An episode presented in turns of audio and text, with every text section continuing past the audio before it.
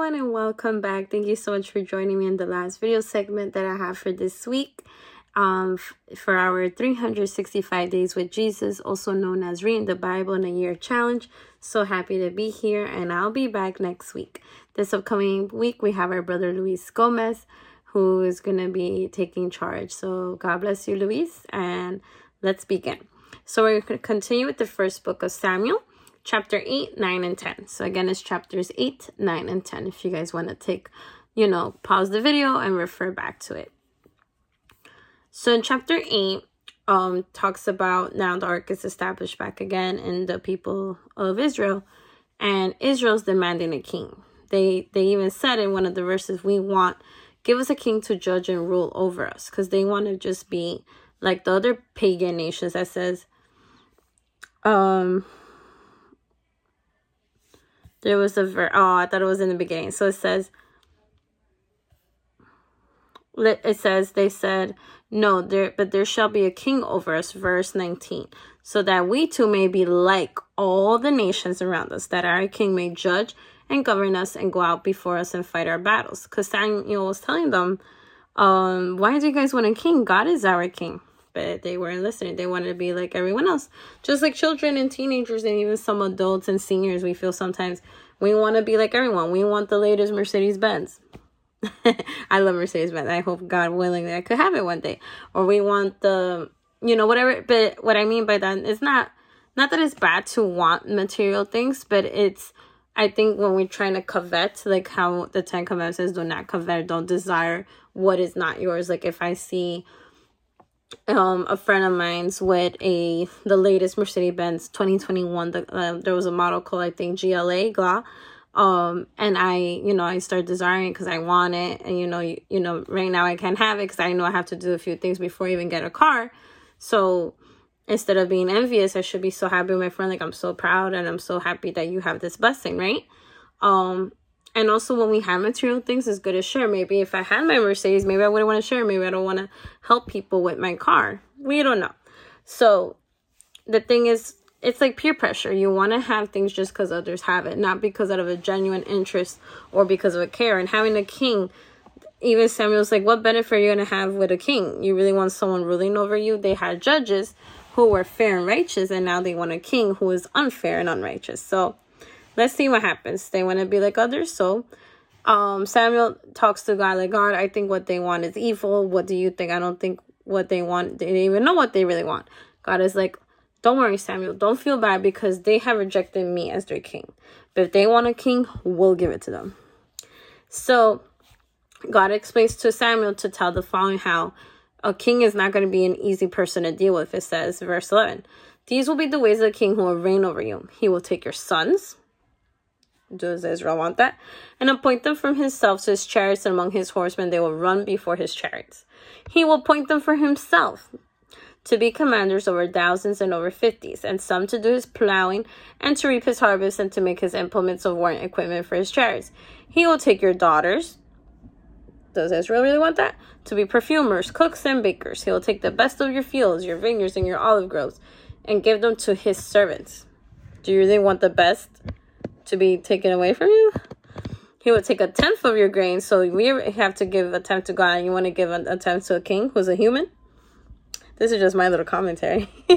and of your vineyards, and give it to his officers and to his servants. So it's not even for the king; it's to give for his own employees.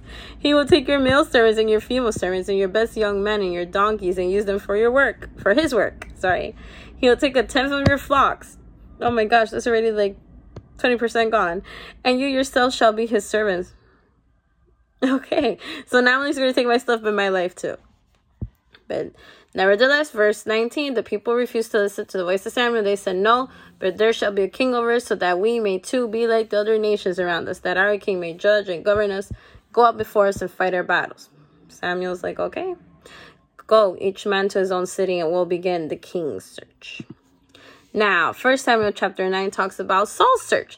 So there was a man of the tribe of Benjamin, verse 1, whose name was Kish the son of Abiel, the son of Zeror, the son of Bechorath, the son of of Aphiah, A P H I H. I'm sorry, I mispronounced name. A Benjamin and a mighty man of influence and wealth. Kish had a son named Saul, And maybe some of us know the story, right? Saul, he becomes Israel's first elected king. A choice and a handsome man. Among the sons of Israel, there was not a man more handsome than he is from what he was. From his shoulders and up, he was a head taller than any of the people. So he was pretty big. So Saul was pretty giant like. Now, one day Kish, so Saul's dad, loses um several donkeys and they just wandered, they got lost. So his dad asks him, Saul, can you please go um with, with my servant and go find the donkeys? And he's like, Of course, dad, let's go. So it took it's been a few days and they couldn't find the donkeys. They looked like by the neighborhoods and different um the nearby lands in the tribe of Benjamin, and they just couldn't find these donkeys. Now his servant, Saul's servant, says, hey we're actually um coming to this land of zuph and he's like why we don't stop here? And i've heard before that there's a prophet here the seer why we don't just ask the prophet what should we do? Should we keep looking? Should we not um what should we do with these donkeys and then saul's like no let's just go back home because now i know my dad's not going to be anxious of donkeys anymore he's being anxious because i'm not there and you're not there so let's go back the servant's like, it's okay. Let's look. Let's ask the prophet for some help. He'll guide us to a, a wise decision because Samuel is known for that. So Saul's like, okay, fine, let's go. But he's like, but we can't go empty-handed. What can we give to this prophet? If he's going to help us, we should, you know, reward him, of course, as a thank you. So the and he's like, we we don't have no more bread. We have no more provisions. Like they they had to really go back home quickly. So the servant says, look, I have a one silver shekel of, of silver. You think he'll accept? He's like, yes, let's go. Fine, we have something to give. So they go and they find Saul. They, they saw these few women gathering water. That was one of the duties that women had back then. And Saul asked these women, Do you guys know where the prophet or the seer, that was another word for prophet, seer. They're like, Yep, he's right up there. If you go up there, you'll find him. So they go to the, the place that the women tell them and they talk to Samuel. And Samuel, the day before, God already told him everything that's going to happen. So Samuel's already a step ahead of Saul. And Samuel tells Saul, you know, don't worry, I got your back. God has your back too. He's like, I, I want you to stay with me. We're gonna have a nice, real good um lunch, and you're gonna meet uh, other um priests and other people I've invited, and your servant will come and eat with us. Um, and don't worry, God is gonna give you all the answers to your questions that you you wanted to ask me. And Saul was like, okay. It's like free food. We lost, but like, why not? So they go, they have a nice like luncheon, and then um, Samuel um, tells um, Saul, hey, God wants you to be the king of Israel. And Saul's like, but who am I to be king? Who, like, he was very humble and he was just like, no, like, what, my, my family, my dad. Samuel's like, don't worry. You'll, um, the donkeys are already found now. Your dad is worried about you. So you will go back home, but you are God's chosen for to be king. And he's like, okay.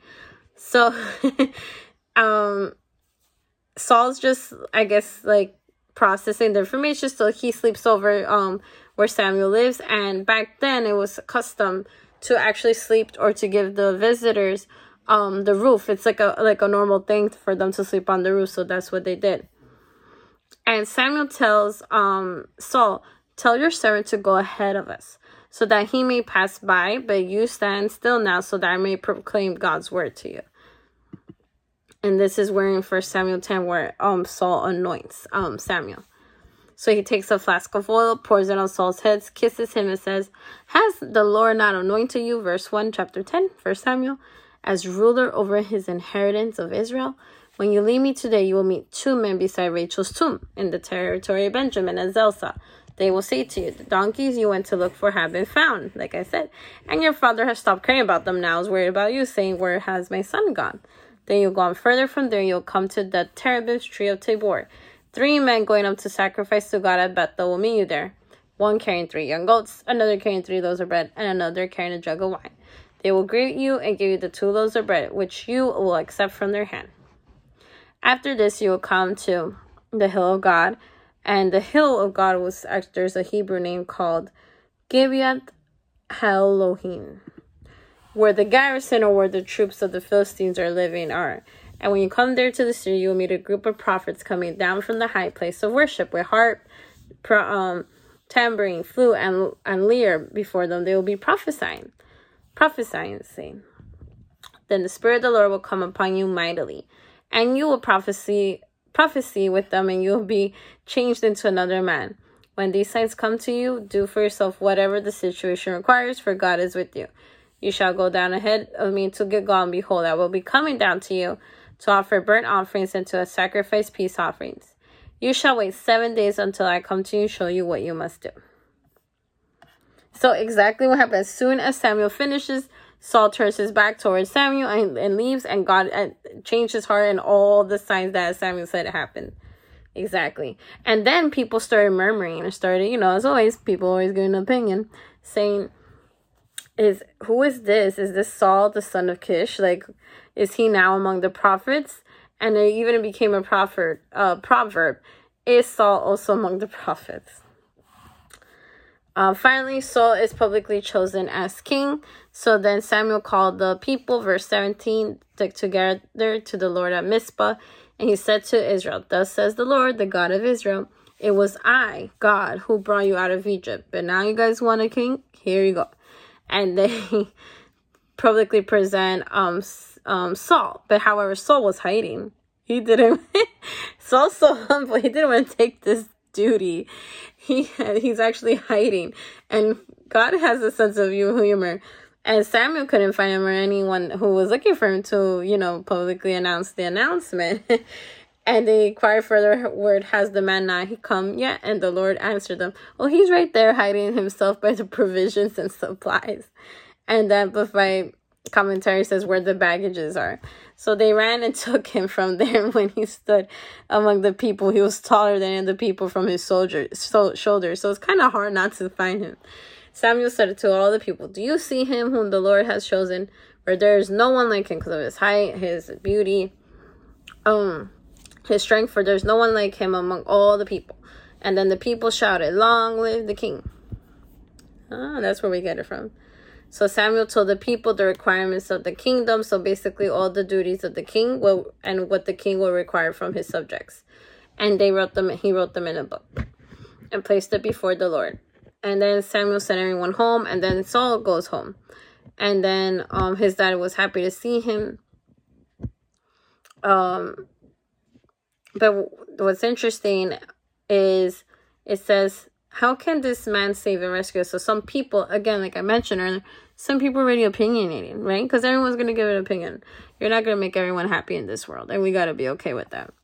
And the way I remember preacher said, Jesus wasn't able to save everyone. He wants to, but not everyone wants to choose his salvation. And they regarded Saul with contempt that did not bring him a gift. So some people brought him gifts, some didn't, right? Because it was like his coronation. But he ignored the insult and kept silent.